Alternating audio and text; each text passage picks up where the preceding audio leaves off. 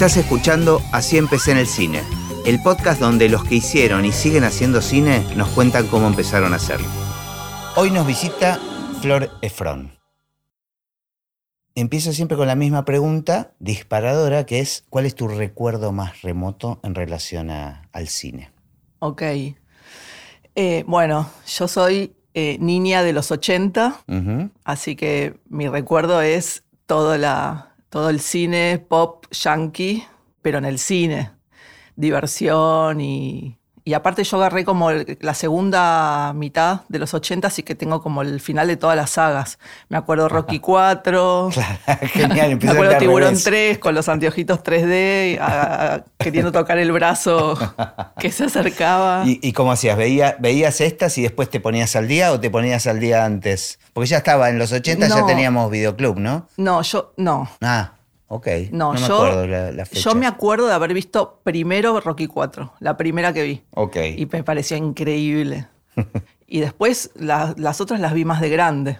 Qué genial. Pero, Rock- o sea, para mí era espectacular igual, aunque no haya visto. La Claro. había- estaba bien pensada porque la podías ver sin haber visto las anteriores. No sé si hay mucha gente que las vio eh, eh, en ¿A ese todas? No, yo me acuerdo cuando pasaba con El Padrino. Cuando salió la 3, me acuerdo que eh, ya había videoclubs y había cola de gente para pedir la 1 y la 2. Claro, buenísimo. ¿Entendés? Es como que la gente quería ponerse al día antes de... Sí, me gusta mucho eso de hacer, hacer la retrospectiva de, de Tiburón.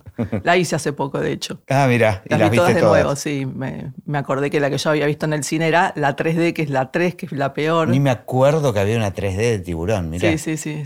Malísima, pero es buenísima. ¿Y, y ibas con alguien al cine? O sea, en- en- Sí, era familiar, era plan familiar Ajá. con mi hermano, mi papá y mi mamá y también con amigos.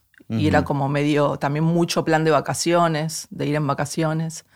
Me acuerdo que mm, a mi hermano y a mí, que nos llevamos un año de diferencia, nos chocó muchísimo ET.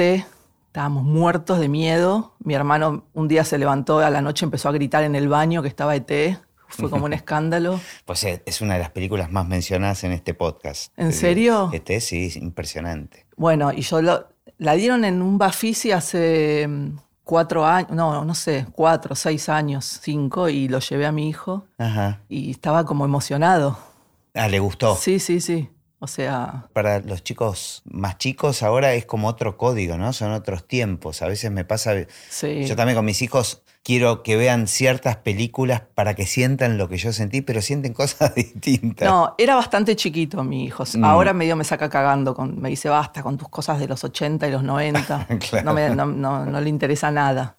Pero en, esa- en ese momento tenía que hacer lo que yo decía. Pero le gustó. Sí, sí, le gustó un montón y aparte yo la volví a ver en el cine y flasheé.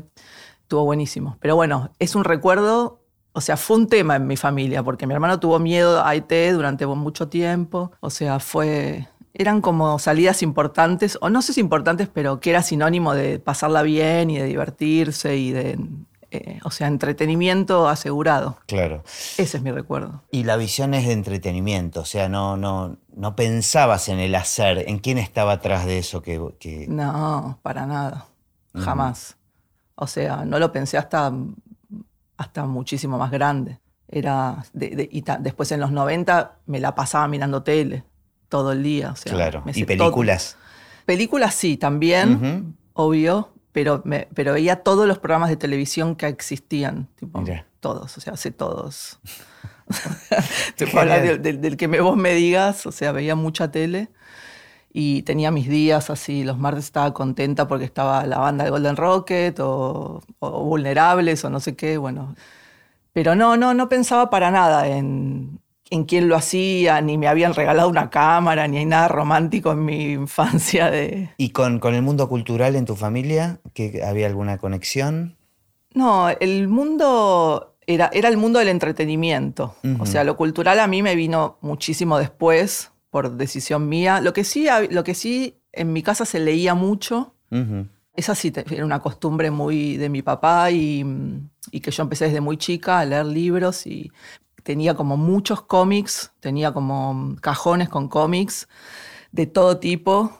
Desde Condorito, eh, de superhéroes. eh, había uno que era Susi, que nadie se lo acuerda y que para mí. Yo me acuerdo perfecto. ¿En serio? Y sí, Susi y Nadie Archie eran, eran las dos. No, no, no, no. Esa no es Susi- la Susi que yo digo. Archie también tenía y era espectacular. Ajá. Hay uno que era Susi, que eran relatos de chicas que tenían Historias como, de amor. Sí, como problemas con sus novios o, o cosas de amor. Sí, sí, no, me acuerdo Y- perfecto. Estamos hablando de otro mundo, otra época, pero esa, en esa época eran las revistas de chicas. Era de chicas y me acuerdo eh, que había una que, era, que tenía el problema de que era más alta que su novio. Entonces era el problema, ¿no? se le salían las piernas en la cama, era espectacular. Y tenía muchas y las, y las volvía a leer y las guardaba y después decía, ay, esta no me la acuerdo, a ver, y la leía de nuevo. Y bueno, por ese lado era, digamos, por donde entraba como la información, por la lectura. Claro, pero vos, vos sabés que también es algo que se repite mucho, el tema de la lectura en mucha gente que se terminó dedicando al cine. Y la verdad que es una entrada espectacular, Sí, está total. bueno, porque es el, el- el entrar al mundo de las historias, ¿no? Sí, De- 100%. De, contarnos historias. Y ni hablar de, de lo que son las historietas, revistas de historietas, sí, sí, sí, los cómics. O, o- o sea, lo estoy pensando ahora, no lo había pensado nunca. Pero es eh, tal cual. O sea, porque uno cuando empieza a trabajar, más allá de lo que estudies o de cómo te prepares, hay una cosa que es la intuición que la tenés y que es lo primero que sale y es súper valioso y que se empieza como a nutrir desde, desde ese momento. Sí, sí. Después cuando mirás el mapita para atrás, siempre suelo decir, eh, le encontrás como la lógica. decís, Sí. ah, porque aparte estoy pensando, ya mundo, entrando en mundo edición, Sí, ¿no? montaje, sí, el cómic es, es, eso básicamente. total. ¿no? Es como, como un... Es, es fundamental el armado, Sí, las viñetas. las viñetas, ¿no? Y las escenas. Sí, sí, totalmente, porque aparte a veces tenés, o sea, con tres viñetas contás una acción, o en una viñeta que es un plano general que estás contando un montón de acciones. Eh, sí, sí. Claro, me- están los planos, ¿no? El tema de los Claro, planos, los sí, planos sí. cerrados, los planos eh, generales. Sí, totalmente. Sí, o sea, el mundo planos está, está muy bien retratado en los cómics. O sea, la misma intención que tiene un plano en una película lo tiene en un cómic. Si querés este, como contar los sentimientos de una persona, te acercás y, uy. Y, mm, o sea, es lo, mismo, es lo mismo. Claro, aparte estoy pensando en el storyboard, ¿no? Que, Sí. se, que se hace eh, en muchas películas antes de filmar y lo, lo- lo importante que es eso, ¿no? Para, para ahorrar Eso tiempo. para los directores, yo ni me entero. de los No, yo, no, yo menos, imagínate. Bueno, vos sos un poco como yo, estás un poquito antes que Sí. yo, pero yo estoy después. Me llega un poco más de presupuesto que a vos. No, no, ni hablar. Pero no, me quedé pensando este, que estaría buenísimo invitar a un, no sé si se dice storyboardista. Sí, Está buenísimo. Estoy pensando que es algo que no, Totalmente. no- Alguien que no ha pasado por el podcast y me parece que tiene muchísimo para contar. para los directores es salvador. Claro. Algunos no hacen story, o sea, no todos. No, hacen. no, no, ya lo sé, pero me parece que es un mundo muy Sí. eh, interesante para charlar y para desarrollar. Es el premontaje, Es el premontaje, totalmente, Sí. ¿no? El storyboard, está buenísimo. en vez de la preproducción, el premontaje. Es genial, es genial. Bueno, ¿cómo empieza a aparecer el, el cine como opción? O sea, ¿tuviste alguna otra conexión con, digo, teatro? ¿Estudiaste alguna cosa relacionada con el mundo que- Mm. o que se pueda relacionar con el mundo audiovisual después? Sí, sí, sí, obvio. Tuve igual el, el privilegio de tener muchos problemas vocacionales, así que probé de todo. Genial que lo digas así, el privilegio de tener muchos problemas vocacionales. Estudié ingeniería química. Así, con, con eso empecé. Sí, empecé tranca. Pero, ah, ¿qué te traía de eso? No, ni idea. Me hicieron un test vocacional en el, en el colegio y me salió algo de química. Y en la fila del, del CBC, una que estaba delante mío, que no la vi nunca más, me dijo: No, química no tiene salida laboral. Eh, Anotate en ingeniería química. Bueno.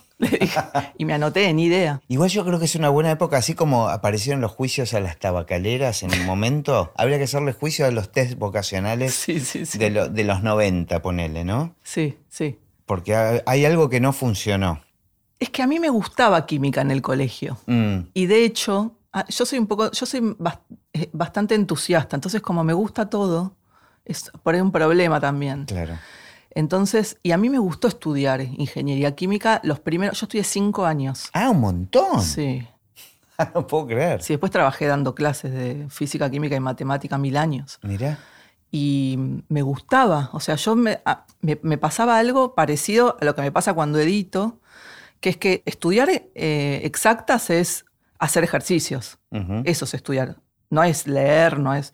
Y yo me ponía a hacer ejercicios y me olvidaba del mundo y, de repente me concentraba y empezaba. Y, tienes que encontrar la, solución del problema, ya sea en matemática, en química, en lo que sea. Tiki, tiki, tiki, tiki.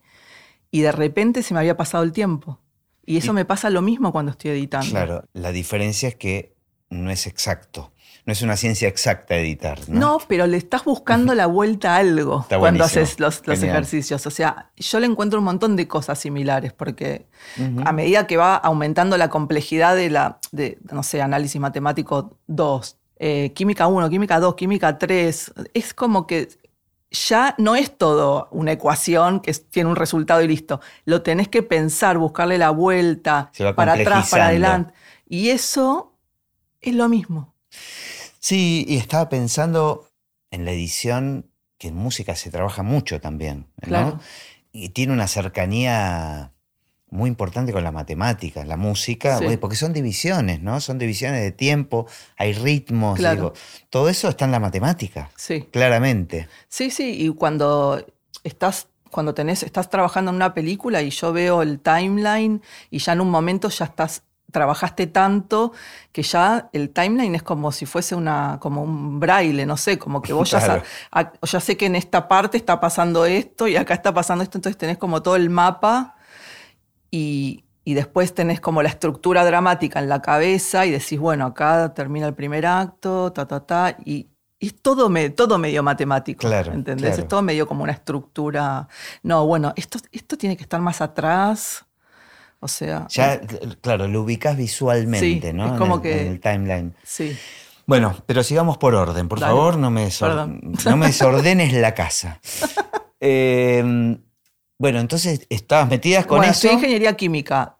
Eh, un poco, un poco ¿y, por qué largaste? No, porque ya después no me gustó más. Mm. Cuando se puso más de aplicarlo a la realidad. Me gustaba lo, lo abstracto. Okay. Y después abandoné estudié periodismo en TEA, me recibí de periodista, estudié fotografía, eh, o sea, me, quería acercar y no me animaba. También un poco de mandato de hacer algo de, de estudiar algo de verdad o serio. y Digamos que te aceptaron el periodismo. Me aceptaron periodismo. Como algo de verdad. Sí, eso es la historia que me armé yo, capaz que sí decía. bueno, a veces los mandatos están, son más inconscientes, ¿no? Como sí, 100%. Las presiones. Y después me fui a vivir a España y ahí estudié cine.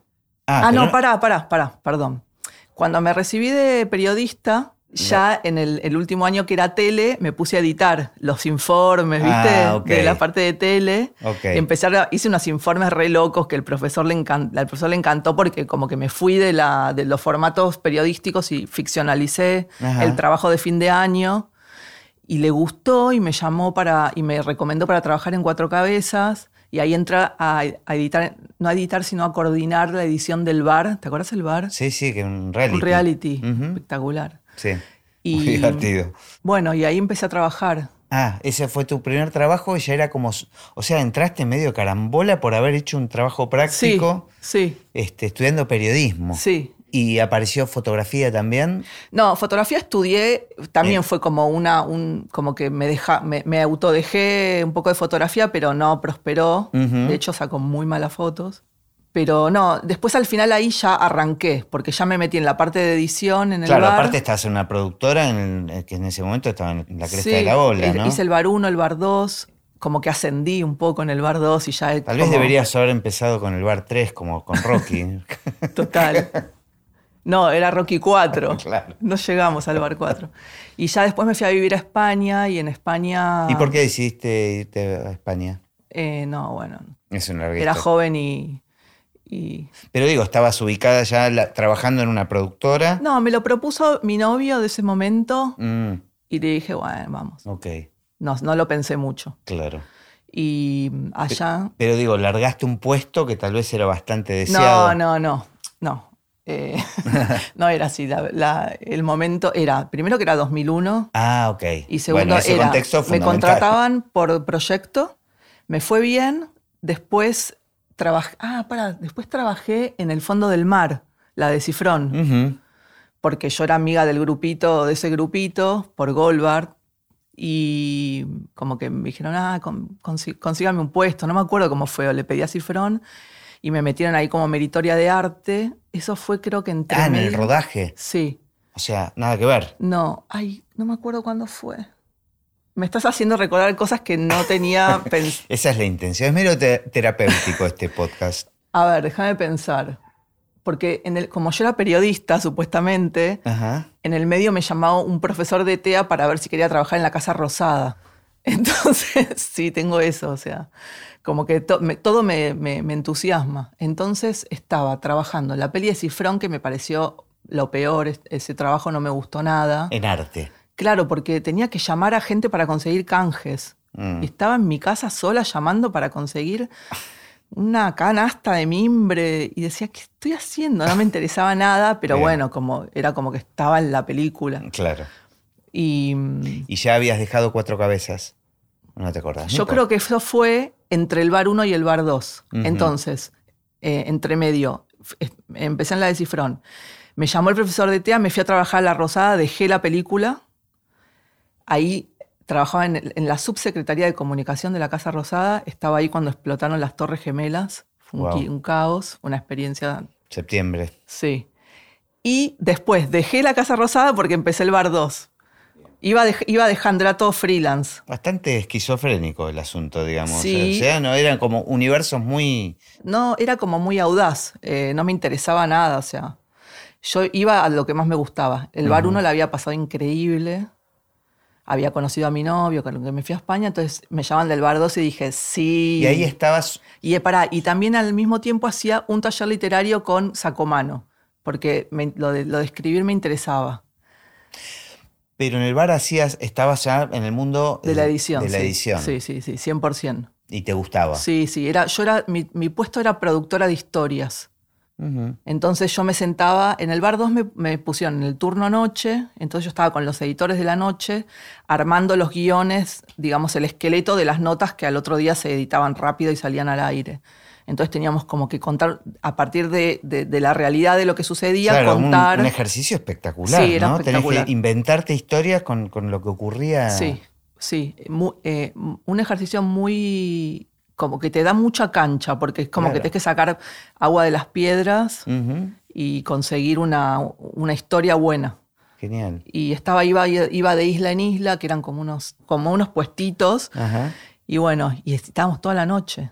Era un quilombo, éramos todos re esto se hacía en un bar real. Sí, era un bar en San Isidro.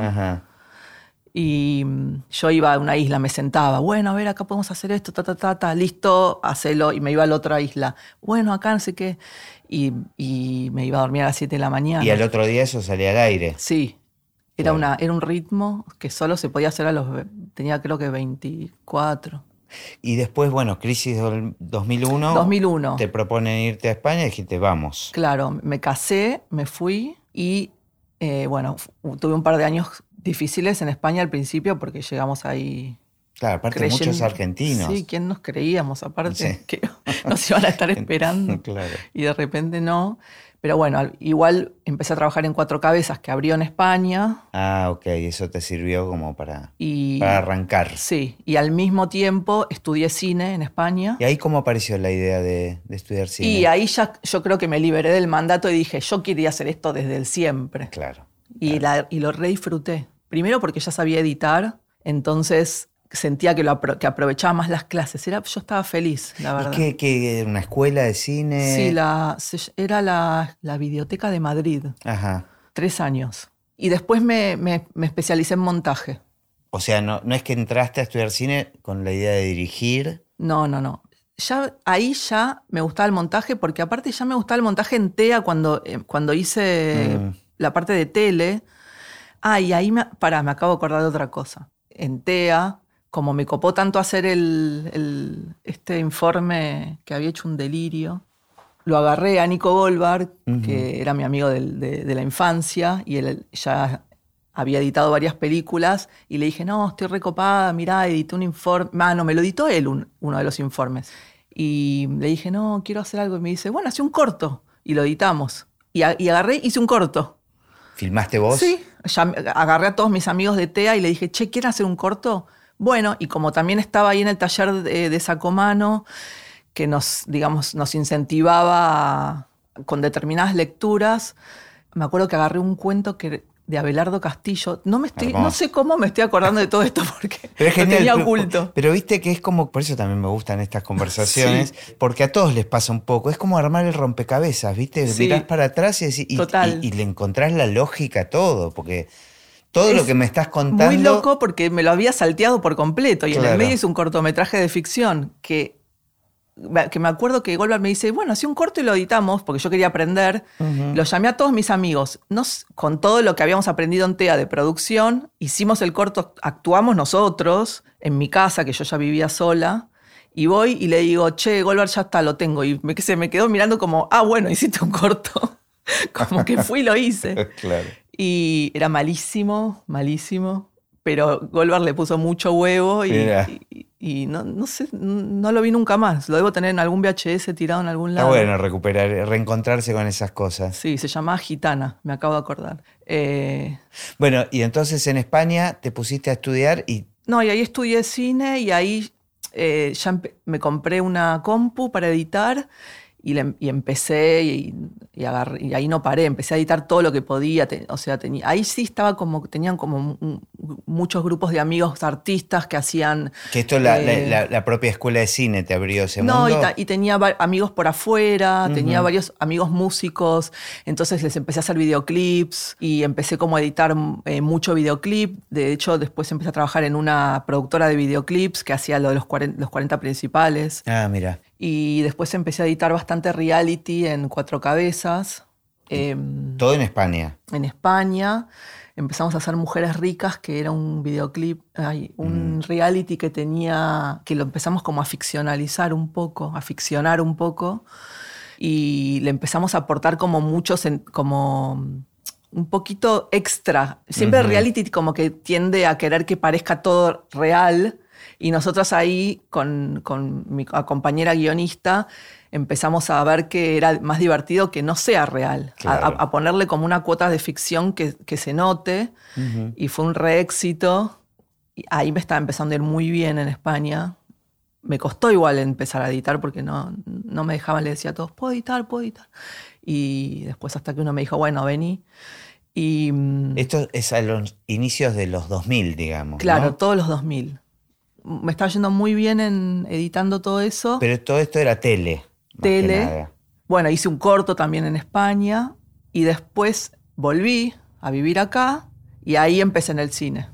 Cuando llegué acá, porque llegué, no tenía trabajo, no tenía nada. te, fuiste allá porque querías, tenías ganas de volver? Sí, porque nació mi hijo mm. y un poco de soledad y familiar y quise volver y volvimos con mi familia. Y mm, bueno, y ahí empecé a trabajar con Goldberg. Goldberg me daba todo lo que él no quería hacer y yo estaba feliz. Siempre de montaje. De, montaje. Eh, me acuerdo que mm, me dice, mira, me, dijeron si quería editar este piloto, ¿querés hacerlo? Y me dio, eh, fíjate, el piloto de, de una serie que tenía filmada Martín Piroyansky, un primer capítulo, que era lo que fue ahora porno y helado. Ah, ¿ya lo tenía escrito de ahí o tenía la, la No, lo, tenía, lo tenía filmado, yo lo edité. O sea, el capítulo 1 de Porno y Helado está dos veces. Era mm. diferente. Claro, me imagino. Y esto fue en el 2011. Se llamaba Cómo conseguir chicas, el piloto. Y yo lo agarré y, yo lo estaba editando y sentía que tenía oro en mis manos. Mira, es una serie genial, a mí me, Entonces, parece espectacular. Le puse mucho huevo, mucho amor y lo edité, lo musicalicé espectacular y se lo mostré a Martín, que nos conocimos el día que le dijeron, mira, ella, esta que se llama Flor, te, eh, editó el capítulo. Y me acuerdo que nos sentamos a verlo y terminamos y me miró y me dijo, es espectacular. y bueno, y estuvo buenísimo. Y después em, edité La araña vampiro de Medina con Goldbart. También con Piroyansky. Sí, de protagonista. Me metí, me estaba como en editando bastante con Goldberg. ¿Y dónde editabas? ¿Tenías tu propia...? El, el de Piro lo hice en mi casa con mi compu. No Claro, podía- eso también cambió mucho, ¿no? Antes los editores tenían que, bueno, ni hablemos de la época de Moviola y todo eso, pero después eran las islas, los Avid, Claro, que eran máquinas grandes, ¿no? Y había que ir como... claro, eso me pasaba al principio. Pero casi que entraste en el momento que empezaba Sí. la posibilidad de, de editar en tu propia compu. Sí, sí, sí, porque ya fue cuando volví a Buenos Aires y ya era, ya es dos- 2010. Claro. O sea, del 2010 en adelante. Sí, yo tenía mi compu, usaba Final 7 en esa época y mm, estaba muy copada, porque para mí estaba buenísimo pasar de tele a cine y me iba con mi compu a donde sea. Para mí era como, yo me daba cuenta que tenía como en, mis manos cosas que estaban buenas, después de, porque edité muchas mierdas también en, en España. Claro. Y bueno, después edité La Araña Vampiro, que estuvo buenísimo, con Golvar y Medina. Después edité Jorge, que es una serie que escribió Male Pichotti, que la dirigió Golvar. Y ahí yo lo tenía a Golvar como director de la serie, siendo él editor, y yo no tenía tanta experiencia en, en- en ficción. Y Golvar me quería matar. O sea, porque teníamos como en contra que éramos muy amigos, teníamos mucha confianza, Golvar es muy obsesivo, lo cual está bueno para un editor, pero se enojaba porque dejaba un frame de más y yo ni me había dado cuenta, obviamente, porque no tenía tan, tanto oficio todavía, Claro. y se reenojaba. Pero ¿qué, qué significa dejar un frame de más? Y, por ejemplo, si tenías, vos tenés muy preciso un movimiento de cámara, que es, por ejemplo, yo llegando hasta vos. Si después la- el plano sigue moviéndose para el costado y yo agarro unos frames de ese movimiento que cuando la cámara ya se empezó a mover, Hay algo se- falseado se temporal. Queda como desprolijo. O sea, lo- el, digamos, el movimiento tiene que ser limpio. Claro. Mi in y mi out tiene que ser como muy preciso para lo que yo quiero contar. Entonces, y me decía, ¿no ves que se está viendo que panea? Mm. Que la cámara ya empezó a panear. Y entonces, pero él se enojaba y yo me angustiaba. Y a mí eso me hizo que, eh, que me dé cuenta, porque eh, como fue Claro. medio traumático, yo decía, o sea, era imposible que no aprenda. Claro, claro, está buenísimo. Igual tiene que ver con esto del detalle, ¿no? Que mencionabas y lo obsesivo, pero se me ocurre que lo más importante, lo primero a la hora de ponerte a editar es lo narrativo. Las pinceladas gruesas, digamos, ¿no? ¿Cómo es el proceso? No, es todo. Todo va teniendo su momento, digamos. O sea, cada cosa eh, va ocupando su lugar, porque no es hasta que vos tenés el primer armado, que ese primer armado puede estar más afinado o menos afinado, que no vas a hacer nada de estructura, digamos. Obviamente... Ese primer armado no tiene nada de estructura. No, O sea, no. tiene la estructura del guion. Claro, es el armado de guion que vos, hasta que no la ves a esa estructura, no entendés si tiene que cambiar, que sacar, que cambiar de lugar. Siempre sacas cosas y cambias cosas de lugar, pero hasta que no tengas e- e- ese primer armado, o sea, no empezás pensando en la estructura. Empezás pensando en las escenas, vas haciendo las cajitas. Y mm, bueno, hay cosas que ya sabes, o sea, el personaje entra, se sienta, habla con el otro, lo saluda y se va. Y probablemente no quede ni la entrada ni la salida. Ujú. ¿Entendés? Probablemente quede, ni siquiera se dicen hola, capaz que ya están hablando, que es lo lindo también. Que cuando ya agarras algo y, y el espectador eh, es como que... eh, Termina de construir. Claro, el espectador tiene la posibilidad de imaginarse todo lo que no está. Claro. Como, entonces- Ahora, ¿en qué momento te involucras en general? Porque digo, estoy pensando en los guiones, o sea, ¿te gusta que te convoquen antes del rodaje? ¿Te involucras ahí? ¿Opinás ahí? Me imagino que se- será como en lo mío, que hay de todo. a veces sí. empezás con anticipación Sí. Eh, y contame las ventajas y las desventajas, porque estoy seguro que las debe tener, ¿no? Las características que puede tener cada caso, digamos, de involucrarte en momentos distintos del proceso de la realización de la peli. Eh, bueno, siempre que puedas leer antes el guion y, y charlar con el director antes del rodaje, está bueno. Porque, ¿Le anticipas cosas? claro, o sea, mil veces me pasó, bueno, mil veces no, pero va- varias veces me pasó de leer un guion y decir, mira, ya te digo que todo esto no lo vamos a usar. O sea, Mm. Está buenísimo Eh, ese dato. Sobre todo a veces como que se cuelgan un montón en la presentación de los personajes y vos decís, o sea, bueno, cada uno tiene su estilo. Yo tengo un estilo muy de, digamos, clásico, narrativo y no, no edité muchas películas eh, por ahí indies o más art, artis o no sé cómo nombrarlas, más de autor raras, siempre como que... Más experimentales. Claro, más experimentales. Entonces em, me pasa que yo digo, no vas, a, no vas a contar todo esto para presentar al personaje, o sea... ¿Y te dan bola? Eh, un poco sí, un poco no, y igual después lo terminamos cortando. Claro. O sea, porque pero me parece que es un dato muy relevante porque estamos hablando de ahorrar mucha plata además, ¿no? O sea, un rodaje es caro. Sí. Si hay cosas que te podés ahorrar de, de filmar, y te pasa al revés también, me imagino, ¿no? Sí, y también... Que te falten cosas que no filmaron. Sí, bueno, eso también está incluido en la charla, porque, o sea, ah, no sé digamos, yo veo que hay una escena en la que va a tener importancia un teléfono celular, entonces le digo, mira, fíjate, cosas que a mí ya me pasaron en otras, en otras películas y le digo, hace algo para que ese teléfono se vea como poner, o sea, el teléfono de la, de la nena que va a, que, a, la, que después van a secuestrar. Bueno, ponerle una calcomanía de rosa, o sea, un teléfono al que van a estar buscando o el teléfono que después aparece en otro lado, ponerle algo, digamos, que tenga alguna, algo distintivo para que eh, después el espectador, y no tengas que decir, ah, encontramos el teléfono de la... No, ¿entendés? Como que ya lo agarrás. Bueno, cosas que, me han pasado en, otros montajes, entonces... Lo buenísimo ese aprendizaje. Y puedo advertir. Claro, yo creo que eso es lo, interesante de... También lo, lo repetí muchas veces en el podcast, pero los técnicos hicimos muchas más películas que tal vez los directores y vimos cometer muchos errores, aprendimos mucho de errores. Entonces me parece que todas estas charlas, en verdad, ocurre en el cine en general, me parece que todos los rubros deberían estar más interconectados, incluso antes del rodaje. Sí, sí, 100%, 100%. Eh, a veces empiezan los rodajes y ni saben quién la va a editar, la película. Entonces ahí bueno, eso te iba a decir, debe haber distintos casos. Entonces me interesaba esto de cuánto podés aportar leyendo el guion antes del rodaje. Y sobre todo porque nosotros ya tenemos como la, el ejercicio de prestarle atención a los arcos dramáticos de cada personaje, digamos, entonces de repente digo, che, este personaje no tiene cierre. Mm, o sea, que eso a veces es complicado porque cuando te lo trajeron el guion no tienen la intención de seguir escribiéndolo. Te lo muestran para que los ayudes y te dicen, no, bueno, para, ya está, ya es la versión final. Y ahí te odian los guionistas, supongo, ¿no?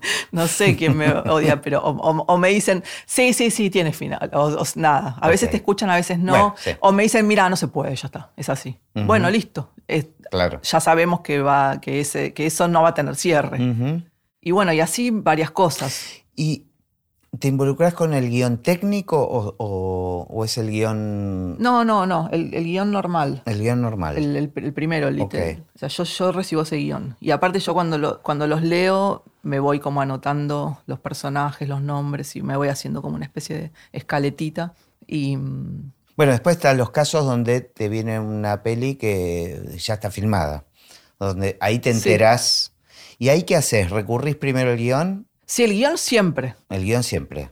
no podés no tener el guion. O sea, necesitas ver lo que, está, lo que tenés que contar. Claro. lo que eh, pasa es que muchas veces... No, eso es otra cosa. Eso también me pasó. que yo veo en el guion, escena 67, el personaje baja al sótano y no existe esa escena. Claro. No está en ningún lado. o, de repente veo... No les alcanzó escena la jornada. Sí, escena 48 y digo, ¿y esta qué escena es? Claro. Y no estaba en ningún lado. O sea, hay de todo. Hay, hay, hay rodajes caóticos y también me pasó ya editando series que yo no agarro el primer armado. Entonces mm. ahí un poco me pasó que a mí me gusta mucho eso que de agarrar los armados y amasarlos y darles forma, que ese problema ya lo tenían los, los, otros editores. te lo te lo Entonces eh, a mí me entregaban la estructura, así como el esqueleto, y yo empezaba taca, a, a, pulirlo. Me encanta, igual vamos a llegar a eso porque me parece que también es parte del camino que fuiste haciendo,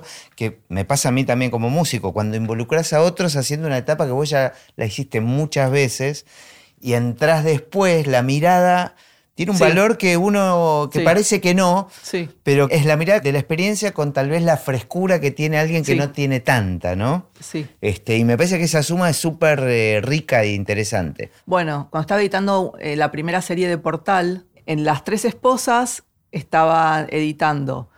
Rolandelli hacía el primer armado con Lulú y yo agarraba el esqueleto y ahí no leía el guion.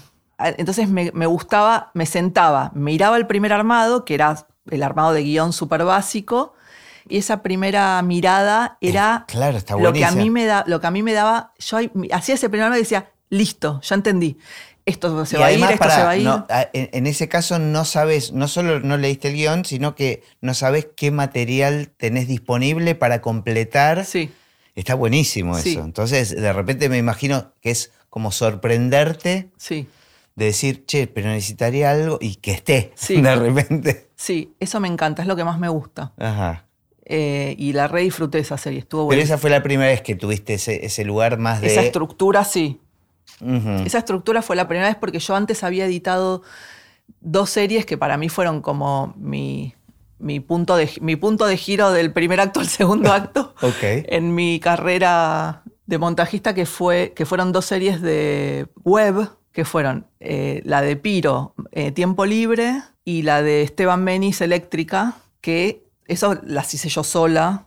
O sea, esas las agarraba de cero, con el guion, que ninguna de las dos tenía guion. Los dos Había mucha improvisación. los dos iban con, una, con un papelito de una sola hoja que decía, en este capítulo pasa esto, esto, esto, esto, esto, esto y esto. Entonces era un trabajo colectivo muy creativo, de mucha improvisación, de, de personas muy talentosas y muy graciosas, y después estaba como, eh, bueno, la impronta de, obviamente, de los directores, y después estaba yo, que... Pero vos participás del rodaje. no, no, no, no. Ah, Yo, al mismo tiempo que sucedía el rodaje, estaba en mi casa sola completamente con todo ese material. ¿Sabes que ni me acuerdo cuál fue primero? Porque las dos, o sea, fueron muy cerquita y las dos fueron espectaculares, pero yo me acuerdo de, o sea, no tenía, ni siquiera hablaba con los directores. O sea, hice los primeros armados que son bastante parecidos a como quedaron eh, y estaba yo sola con todo ese material que yo decía, Dios, esto es espectacular. y, y me daba cuenta y como nadie me decía nada, yo dije, yo acá puedo hacer lo que quiera. Y, mm, me- o sea, me acuerdo que estaba llorando de la risa sola en mi casa, también lo editaba en mi casa, y no podía parar de reírme. Y le- ahí fue cuando me hice amiga de Yair Said, que trabajaba en eléctrica, que lo llamaba y no me podía parar de reír. O sea, le, lo llamaba y me reía. Y me decía, no, no, no, necesito ver eso. Él muy vivo, se hizo amigo de la montajista. Bueno, pero es- esos- esas dos series fueron espectaculares porque tuvo mucho de Opportun Crisis, porque como también eran series baratas y mm, tanto Martín como Esteban no tenían tanta experiencia, entonces no solo me dieron lugar, sino que les, les puse como una impronta como de un montaje medio desprolijo y con muchos cortes en el eje. Entonces eso a mí me dio como mucha libertad para cortar donde se me cantaba, aunque no, no significa que sea más fácil, pero era muy joven, tenía mucho tiempo, estaba muy fascinada. Y te permitía una, eso, una búsqueda, Y ¿no? es- Una claro. experimentación. Eh, o sea, en esas series decidí cortar en el eje mucho y darle como esa cosa, eh, de, como ese desparpajo de, que tenía, que, que bueno, no inventé nada, era como de Office, como, ya ni me acuerdo de qué me había copiado, pero bueno, me acuerdo que tanto Martín como Esteban, los dos llegaron a, a- a la isla, que era mi casa, y se sentaron a ver los capítulos y se quedaron con la boca abierta como diciendo, ah, no, esto es espectacular, porque era espectacular el material, era espectacular las actuaciones, lo gracioso que era todo, y también el trabajo que había hecho yo, y estaban fascinados, Qué todos. bueno, qué bueno. Y yo, lo- y, y yo lo disfruté un montón porque o sea, es- ahí también pasó esto de que yo digo, tengo oro en mis manos, o sea, esto es oro.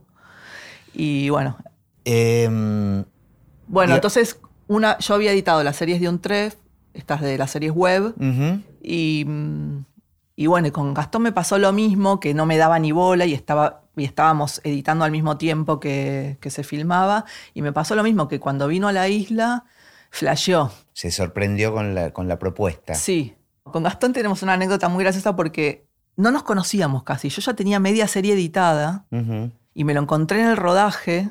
Yo le había mandado un capítulo para que lo vea, que lo vieron en el rodaje y la serie eh, va contando en cada capítulo, Mex Urtis Berea cuenta una, una novia que tuvo y, eso en una época y se retrata la época. Claro. Entonces le empezamos a poner imágenes de archivo, no sé, eh, cuando estaba Alfonsín, cuando, no sé, cuando fue el 2001. Y entonces, no sé por qué, también porque flasheé, y empecé a armar como el efecto Kulechov de que, de que empecé a mezclar la realidad con, con el archivo, entonces de repente parecía que Alfonsín estaba escuchando lo que decía Mex Urtis Berea. Y, le empecé a poner como publicidades de la época o gativideo. Y entonces le mandé ese capítulo a Gastón, que no me conocía, solo me había visto una vez, y lo vieron todos juntos en el rodaje y me mandó un mensaje, me dice, esto es espectacular, está buenísimo. Estaba pensando que todos estos proyectos vos estabas trabajando como independiente, o sea, te contrataba en general los directores casi, ¿no? Los productores, y en un momento tuviste otro giro que fue entrar en lo que era Fox, ¿no? en Fox, sí. Primero entraste en Fox. Sí. ¿Cómo fue eso? Em, ¿Por qué la decisión y el cambio, ¿no? ¿Y qué, qué significó el cambio? Bueno, la decisión fue por la plata primero. ¿Pero te vino una propuesta? Sí, sí, me llamaron. Eh, después me enteré que una de las chicas que me había llamado había visto las series estas web. Ajá. Y les habían gustado. Y me habían propuesto porque es, en esa época no había series tantas series. Entonces, ellos necesitaban una editora de series o que tenga experiencia en series y no había tanta claro, No, no, no estaba el boom de, estos últimos años. Estaban empezando algunas. Claro, estaban todas las de Vacua. Claro, esas fueron las, eh, el inicio. Claro. Y bueno, entonces eh, dije, bueno, vamos a. Yo me acababa de divorciar, estaba pasando un pésimo momento de mi vida. Entonces dije, bueno, trabajo fijo me, viene bien.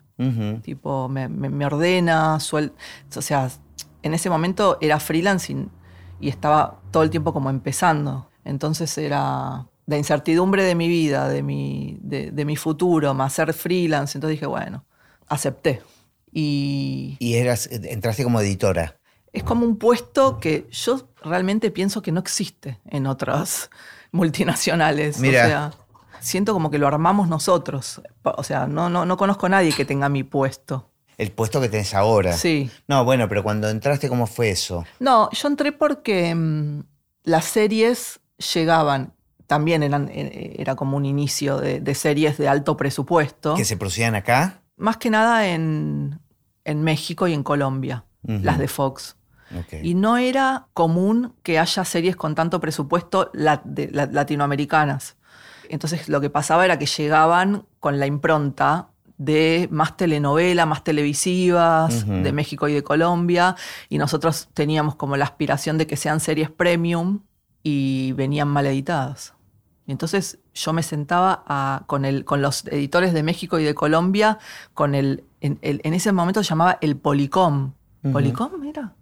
No sé, bueno, era, un, era como una especie de, como que yo veía la pantalla del editor claro, todavía no estaba el Zoom ni nada de eso. Era el, creo que era el Polycom. No, no, me acuerdo cómo se llamaba. Por este me estoy confundiendo con Movicom.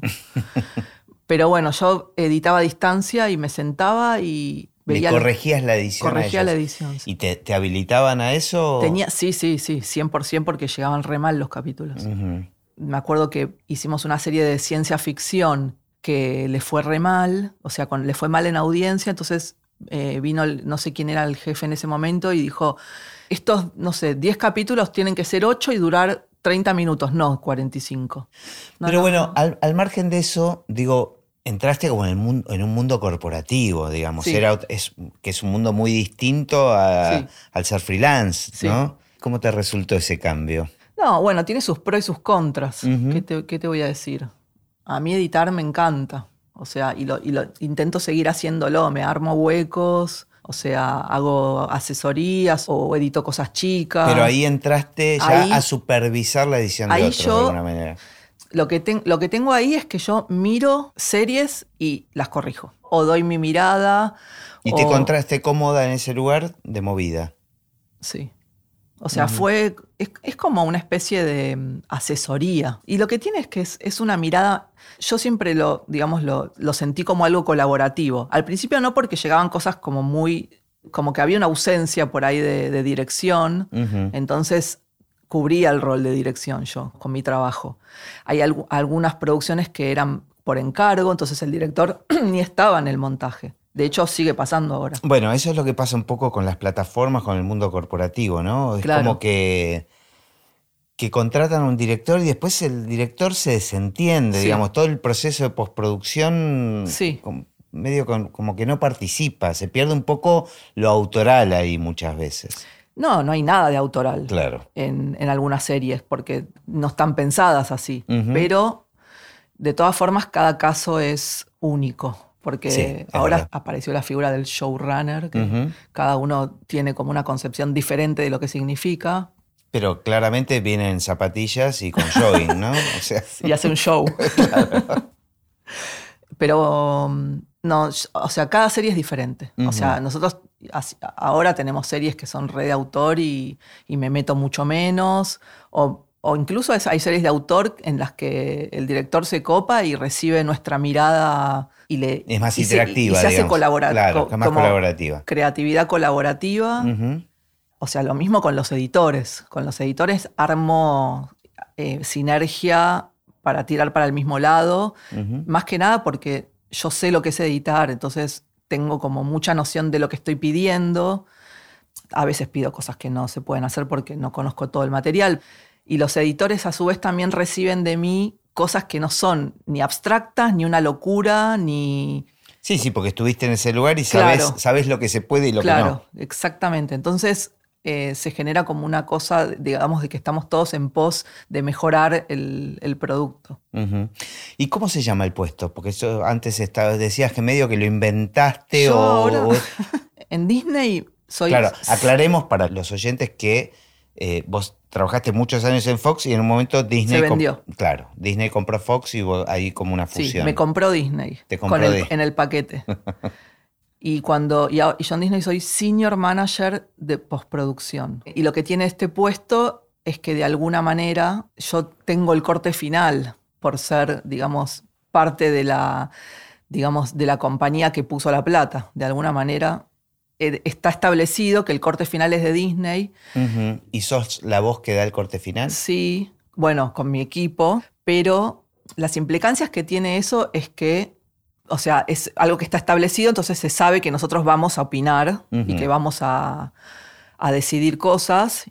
Ya está desde el vamos así, o sea que tenemos como ese lugar. Y bueno, y después está la parte humana, que es lidiar con directores, con egos, con buscar la manera de lograr el objetivo, que a veces los directores están muy reticentes. Cuanto más eh, autoral, más difícil eh, entrar, entonces a veces voy buscándole la vuelta. Claro, me imagino que debe haber muchos prejuicios, pero también en base a mi experiencia y la experiencia que tuve en estos últimos años trabajando con series, hay, algo que se pierde que es un poco impersonal, incluso con, todo lo que es diseño de sonido y con música original, la sensación que tengo un poco con las plataformas, estas eh, grandes internacionales, es que hay devoluciones que ya no sabes ni de dónde vienen, ni de qué país vienen. No, o sea, no, no, no. Me imagino que eh, a nivel este, montaje sucede lo mismo, ¿viste? Sí, es la famosa devolución del algoritmo. Em, ¿Qué, tan real es eso? Mira, yo tengo experiencias en, en mi plataforma y en otras la realidad es que yo, o sea, si tengo que hacer como una especie de, como de evaluación así mm, comparativa, yo he recibido, por ejemplo, de, devoluciones muy sensatas que, eran, que tenían razón. Pero esas son humanas. Esas son, esas son humanas. Está el cine este de algoritmo o la serie de algoritmo latino, de la TAM, más que nada, yo creo que los pioneros son los de Netflix, los que hacen esas películas que son en un no lugar, como para en cualquier... Para, que lo vea cualquier persona. No hablemos de personas, el algoritmo no es medio prejuicioso. No, no, el algoritmo es re, real. No, o sea, yo lo veo, yo tengo, tengo reuniones en donde se, donde se ve todo, se ve hasta qué minuto vieron la serie, en dónde dejaron de verla, en qué capítulo abandonaron, eh, el completion rate. ¿Y hay cosas que se repiten realmente de eso? Sí, o sea, yo ya sé cosas que tengo que hacer en las series para que funcione ya. Tengo clarísimo que el capítulo 1 es la clave. No tengo ni tres minutos para presentar a un personaje. O sea, yo ya lo sé. Me parece que son datos re interesantes y que, que- que- que te sirven para aprender. Me me parece que esa- toda esa información es muy útil. Lo Digo, No, tal no. vez uno tarda- tardaría años en que te vaya cayendo la ficha de esas cosas, ¿no? Pero no hay una como una tendencia a una pasteurización de eso. ¿Entendés lo que digo? Es como que, que si seguimos siempre las mismas reglas, vamos a terminar siempre haciendo lo mismo. Sí, obvio. Igual me parece que está bueno que suceda eso para, para que después aparezca algo disruptivo. Lo que no sé si hay un algoritmo que maneje eh, la variable disruptiva. Ent- Sí, ¿entendés? mira, yo creo que ahora, o sea, eh, todo el algoritmo, eh, o sea, a mí en mi caso particular en Disney, eh, ahora me pasa que siento que hicimos un- bastantes series que están muy buenas y que el algoritmo lo usamos a nuestro favor, porque lo que hicimos fue por ahí moldear mucho el capítulo 1 para que la gente no se vaya y después darle más libertad a, a lo autoral.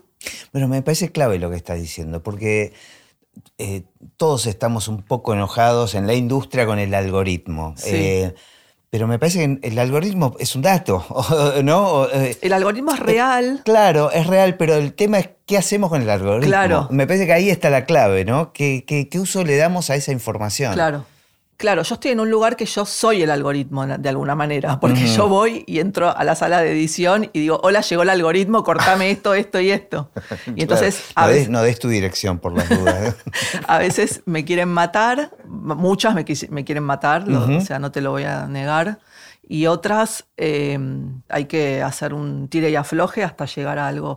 Tire y afloje, pero después decide Disney. Cuando decimos decide Disney. No, mi equipo, Ah, ok, ok. nosotros. Es un, e- un equipo. Yo tengo el Para, equipo de contenido que es Necesito ¿Qué hacer es? doble clic ahí en, en estos datos que te sirvieron mucho del algoritmo, por ejemplo, esto que, que- que decís, bueno, el primer capítulo es clave para que la gente no se...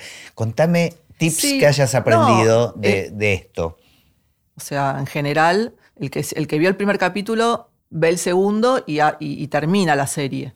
O sea, hay perdí. mucho abandono en el primer capítulo. Ujú. Que eso, si vos te pones a pensar, es lo que te pasa a vos. Con, tantas, con tantos cuadraditos que tenés en, en- en la tele. No, no viste 10 Si no te minutos, enganchó de te engan- movida, te bueno, bueno, nos pasa con todo, con, con los libros, nos pasa con... Bueno, pero ahora está a flor de piel el algoritmo, porque, o sea, con TikTok, con, to- con- digamos, con, to- con toda la claro. inmediatez. so- Tenemos poca paciencia. Claro. Y encima, estás en tu casa, no estás en el cine. Esto es una cosa que yo les digo mucho a los directores y a los montajistas. No, no la va a ver a la gente en el cine. Claro. O sea, no podés dejar ese plano que dure eso. Porque la gente va a, va a sacarlo. Sí, estoy pensando, aparte, a veces me gustan mucho a mí las series de personajes. O sea, en general lo que compro son los personajes. Y eso necesita un desarrollo. O sea, Sí. es muy difícil presentar a todos los personajes o la esencia de los personajes en un primer capítulo. Sí. Re difícil. Y, y es injusto. Re difícil, pero hay un montón de opciones. Porque vos podés presentarlo al personaje con la trama avanzando al mismo tiempo. Lo presentás y ya está pasando algo. No es una escena que es la presentación del personaje, ya empezó la trama. Claro. Eso es lo que yo siempre intento que suceda y me parece que es lo que, lo que mejor funciona, que es cuando ya se presenta con la trama avanzando. O a veces sucede bastante en, en- en las series que hay como alguna escena choqueante al principio que te engancha. Claro. Bueno, eso igual ya a mí ya me pudrió, que es el famoso teaser, que te adelantan algo de lo que va a pasar después. O sea, te, te ponen algo muy espectacular, el título, y después empieza de, ahí empieza la- la- de cero Claro. en la historia. Bueno, eso es un recurso que se empezó a usar hace mucho, hace un tiempo. Y se va gastando. Sí, ya está regastado, como, como, no sé, contar todo en dos tiempos, viste que de repente se puso de moda y todo sucede en el pasado, en el presente, en el pasado, en el presente. Hay muchísimas series así. Claro. Y ya querés un poquito que vuelva Hitchcock y te cuente desde que empieza hasta que termine la Siempre la querés que vuelva Hitchcock sí, igual. eh, tirame más tips de estos del algoritmo. Para mí no son tips, porque yo... No, no, bueno, cosas que te sorprendieron, que digo, porque me estoy convencido que el algoritmo debe, debe poner en evidencia cosas que cuando las ves decís, ah, pero mira, Es que es re loco porque cuando estás viendo eh, los gráficos Viste, vos ves tanta gente, tanta gente sube, sube, sube, pa, bajó. Y decís, ¿qué pasó acá? Y, yo, y decís, la puta madre es la escena esta que sabíamos que era una mierda. Ah, mirá. Y vemos el gráfico y decimos, es la escena esa, que las tuvimos por sacar, que nos parecía un embole, que no estaba avanzando la trama o lo que sea, y después pasa. Y en realidad el algoritmo lo único que está diciendo es que tiene que estar bueno. Claro. ¿Entendés? Claro, Tiene claro. que estar claro. bueno y la gente lo sigue viendo. Y hay algunas que no hay algoritmo que las salve porque ya sabés que son una mierda. Me encanta porque cuando empezó Netflix y cuando empezaron la- las plataformas, todos sabían que había mucha información, porque digamos, Sí. sobre cómo consume la gente, cómo ve, dónde para, dónde sigue. Pero nadie tenía acceso a eso. Los productores, los directores, todos querían saber y dicen, no, no se filtra nada. Me encanta tener a alguien que tiene el privilegio de ver esa información y, Sí. y me encanta que cuentes un poco cómo, cómo se interpreta, cómo se lee. Pero es que yo igual estoy contando mi experiencia y yo no sé. Yo, esto es lo que hago yo y no sé, y no lo estoy hablando desde un lugar corporativo. No, pero aparte, no, no, es que esto Porque- ya se hace hace varios Porque años. yo no sé qué hacen los demás. Claro, claro. Esto es lo que hago yo y, y mi equipo y lo consensuamos porque trabajamos en pos de la historia y de que esté buena la serie y todos creemos en lo que estamos haciendo. No es que, que lo hacemos como, ah, bueno, acá el algoritmo dijo esto. Yo cuando lo estoy viendo, yo digo, che, esto no está bueno, hay que cortarlo. Y lo hablo con mi jefa y lo- o lo hablo con alguien y, y sí, es verdad. O esto no funciona, hay que sacarlo bueno, pero lo podemos poner en forma de secuencia de montaje acá. Como, como viste, o sea, las damos vuelta y eso es un trabajo que es espectacular. O sea, que yo creo que cuando el director y el, y el editor se copan, es un trabajo en equipo que es reproductivo, digamos. Y después hay otros algoritmos que yo no, no- no los conozco ni los entiendo ni nada, que deben tener que ver con el tipo de películas que se hacen así más eh, impersonales, que estamos diciendo como que te tiene que gustar a todo el mundo, que yo eso ya ni idea, porque no, claro. ni me fijo. Yo creo que ahí se juega eso también, ¿no? Toda esta información que da el algoritmo y a la vez el negocio y la necesidad de que. Sí, este- porque ese es el algoritmo de los productores. Exacto. que, que- que eligen determinados proyectos. Claro. Yo no estoy en ningún momento, yo participo en reuniones donde se hace la, la apuesta, digamos, eh, de cuando ya el proyecto está elegido y, y tiene luz verde para empezar, se hace como una presentación interna. Y ahí sí yo tengo acceso. Yo igual no voy casi, porque no debería decirlo esto públicamente, porque... Te cuida no, más. no, porque no quiero saber de qué se trata. Porque yo el primer armado lo miro de espectadora, ni leo el guion ni nada. Está buenísimo Y tengo la mirada virgen completamente. Entonces, no estoy infectada. Entonces, hay gente que dice, ay, ¿se entenderá esto? No, no se debe entender. Y yo digo, sí se entiende. No, no se entiende. Yo no leí el guion y lo entendí. Claro, claro. está buenísimo. hay así mil cosas que te pasan de verlo como espectadora. Claro, es verdad que hablamos de distintos algoritmos. Una cosa es el No, comercial sí. y éxito del. Y otra cosa es decir, che, algo pasa acá que se cae el interés del espectador. Por eso te digo, mi- yo te estoy hablando de mi algoritmo, Claro, el que me claro. importa a mí. El algoritmo sí, sí. Que, que vos decís que es el, de, el que se habla más. eh, de- yo no lo, que- no lo conozco. Claro, que es el, el más cruel, tal vez, y el que lleva también a que todo sea igual, ¿no? Que todo sea un- parte de lo mismo, este, y que no haya cosas disruptivas, porque ¿qué algoritmo te va a decir que, No. que algo disruptivo va a andar bien? No, yo no estoy en ningún proceso de pre, de nada, ni de, ni, de, ni de selección de proyectos, ni de casting, ni de nada, ni de elección de director. Yo sí participo en la elección del editor. Claro. Ahora, te metiste de lleno en el mundo series. ¿Qué, qué pasó con el cine? ¿Te extrañas editar películas? montón, sí, un montón. Igual las plataformas se hacen películas No, también. pero mi equipo no hace películas. Ah, ok. Mi equipo es de series. Estoy pensando en... No, no, se me ocurre un tema eh, interesante para hablar también. Hemos trabajado juntos y hemos trabajado con referencias. Sí. Este, ¿Cuánto te metes con el sonido a la hora de, de- de- de hacer los primeros armados, con la música? Nosotros tuvimos algún caso donde yo te mandé mucha, Sí. creo que con los últimos románticos, Sí. te mandé mucha música eh, que a mí me parecía que eran referencias, ¿no? Ni siquiera música mía, a ver, algunas tal vez sí, pero que a mí me gusta mucho charlar con los editores antes que se pongan a trabajar y, a- y pensar el universo musical, ¿no? El, el mood un poco de, Sí. de las pelis. Me vuelve loca a mí ese tema, para bien y para mal, porque mm, yo necesito, o sea, obviamente hago el primer armado y, y- y lo hago sin música, pero yo necesito después, o sea, cuando vos ya la- lo armaste, empezás a buscarle la identidad musical. Y a veces tardo mucho en encontrarla. Pruebo y pruebo y pruebo y pruebo y digo, esto no, esto no. O sea, me parece dificilísimo. Y cuando das en el clavo, es como que estoy realizada, ya está. Claro. Me puedo morir. Bueno, pero ahí está buena la interacción con el músico. Sí, digo. obvio. Yo me acuerdo con los últimos románticos que me mandaste un mensaje después muy contenta porque me, me dijiste, me hiciste escuchar un montón de bandas que no conocía. Sí, sí, sí.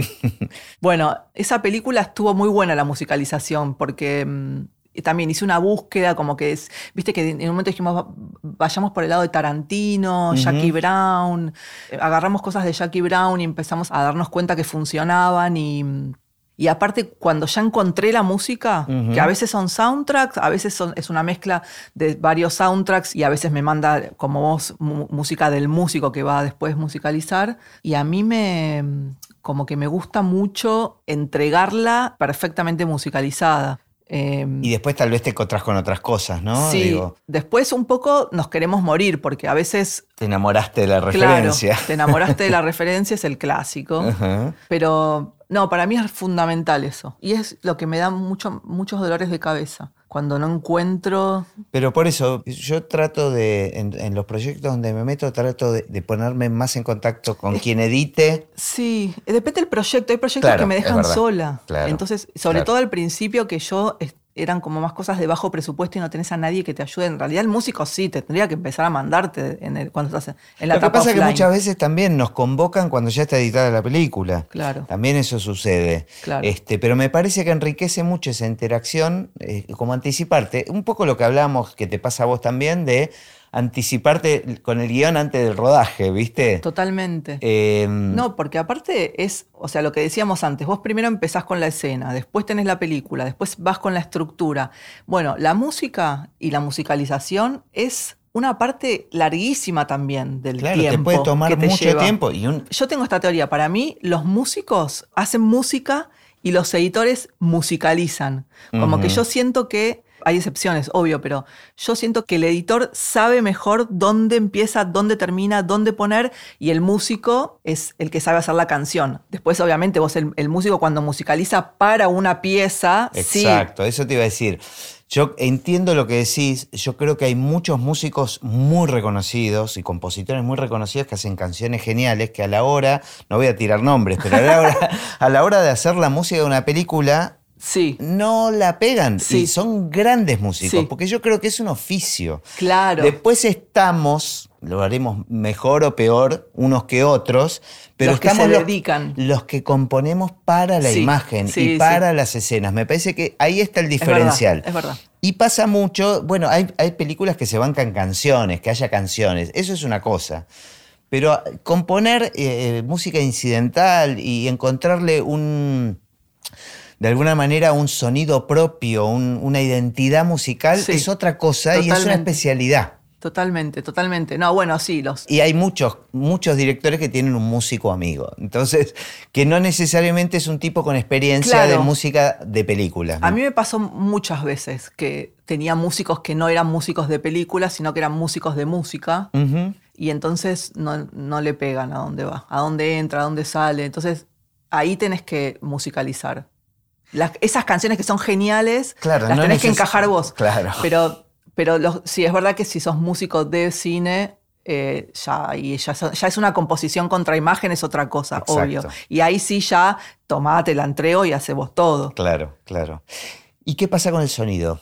O sea, ¿cuánto necesitas a veces sonorizar? Porque digo, Sí, yo soy consciente, perfectamente consciente de que mi sonido es de offline, pero está clarísima la intención. claro, es como la referencia en la música, digamos. Claro, porque, o sea, incluso no sé si, si, si adelantás el sonido de una escena con la otra y ya se empieza a escuchar el, el altavoz del, del aeropuerto, Claro, la escena anterior. A mí me, eso es el ritmo también. No, y además la forma de que vos presentes tu trabajo a veces no se termina de entender la No, idea, no, ¿no? es- Para un director o para... Me daría vergüenza entregar una película sin el sonido trabajado. Claro. O sea, yo lo trabajo al 100%, todo tiene sus ambientes, está editado el sonido. Yo te entrego el sonido editado. Como, como una presentación de una pero idea. Yo te entrego el sonido editado y soy consciente de que ese trabajo hay que hacerlo todo de nuevo. Sí, sí, sí, O sea, sí. no es que lo entrego Claro. y digo, che. No me toquen el sonido. Claro, no. Yo, o sea, soy consciente de que eso hay que hacerlo bien después y, y- y aparte entiendo que mezclar es re difícil. Claro. Ya ahora tengo oficio y todo, pero mezclar la música, que baja, que sube, yo digo, ay Dios.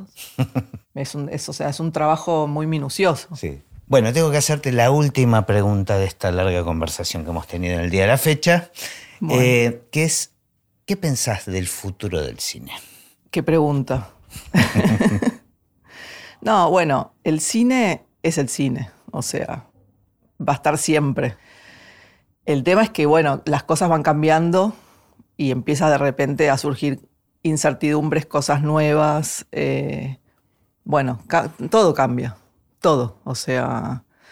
Es que yo soy bastante pesimista, pero también la realidad es que también puedo ser pesimista con el fin del mundo. Cuando llegue el fin del mundo, llegará el fin del cine. O sea, no antes. Porque, Ok, Me gusta eso, ¿eh? ¿Por qué llegaría antes? O sea, la realidad es que desde que yo tengo uso de razón, siempre hay una crisis en el cine. Siempre está por pasar algo malo y siempre están más complicadas las pequeñas y las medianas producciones y siempre, bueno, o sea, está claro que cambiaron las cosas. La gente va menos al cine, la gente ve en la casa, los que ponen la plata son otros, pero siguen surgiendo de todos lados las películas, no sé, las películas siguen existiendo. Así que bueno, puedo pensar eh, que es un momento complejo, pero bueno, el cine de autor va a seguir existiendo, el cine independiente va a seguir existiendo, será va a ser más difícil, va a haber que luchar más. Pero no sé, no me imagino cómo podría llegar a morir. No sé, a lo sumo miraremos las películas de nuevo, las anteriores, pero claro, tenés razón, es un legado, ¿no? Como Pero- que igual me encanta y me, qued- me quiero quedar con esto de que hasta que no desaparezca el mundo, mundo. no va a desaparecer el cine. Me encanta esa frase. Yo creo que sí. Bueno, muchas gracias. No, por- gracias a vos, sos divino. Gus. Gracias.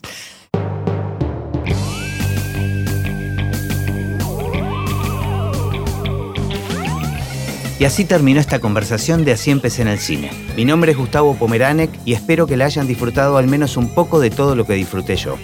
Recuerden que se pueden suscribir para escuchar todos los episodios que vamos subiendo en asíempecénelcine.com.